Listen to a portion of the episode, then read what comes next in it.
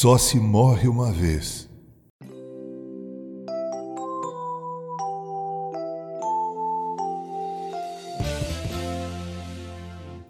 Ou a Bíblia é a palavra de Deus, nossa única regra de fé e prática, ou a deixamos de lado e passamos a construir nossa própria fé a partir dos nossos anseios e devaneios.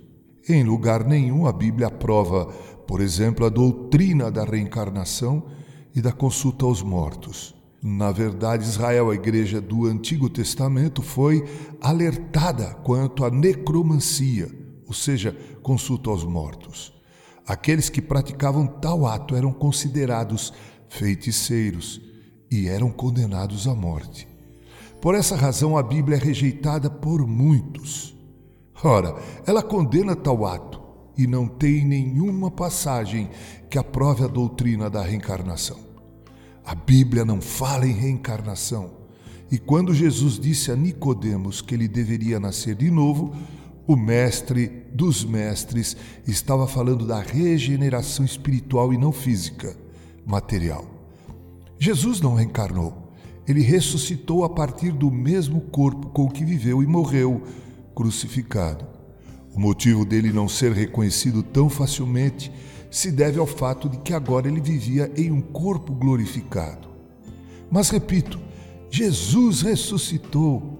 E Paulo vai dizer que assim como aconteceu com ele, ocorrerá com todos aqueles que creem nele. O escritor da carta aos Hebreus disse, abre aspas, e assim como aos homens está ordenado morrerem uma só vez, Vindo depois disto o juízo, assim também Cristo, tendo se oferecido uma vez para sempre, para tirar os pecados de muitos, aparecerá segunda vez, sem pecado, aos que o aguardam para a salvação. Fecha aspas. Hebreus 9, versículos 27 e 28. A ordem divina é morrer uma vez apenas. Depois disso, caro ouvinte, a Bíblia diz que vem o juízo. E para deixar esse ponto indiscutível, o escritor sacro diz que o mesmo aconteceu com Jesus, que foi oferecido uma vez apenas para tirar os pecados de muitos. Que bênção extraordinária é essa! Nascemos de nossa mãe e depois renascemos de Deus em Cristo, espiritualmente. Morremos apenas uma vez, só. E os que nasceram de Cristo foram regenerados e irão habitar o novo céu e a nova terra. As Escrituras deixam evidente que aquele que nasceu apenas de sua mãe irá morrer duas vezes, física e eternamente, pois serão lançados no lago que arde em fogo e enxofre. Essa é a segunda morte. Crês tu em Cristo, caro ouvinte? Entregaste tua vida a Ele, vives para a glória de Deus?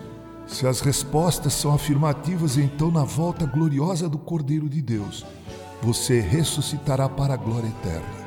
Bendita esperança do cristão. Com carinho, Reverendo Mauro Sérgio Aiello.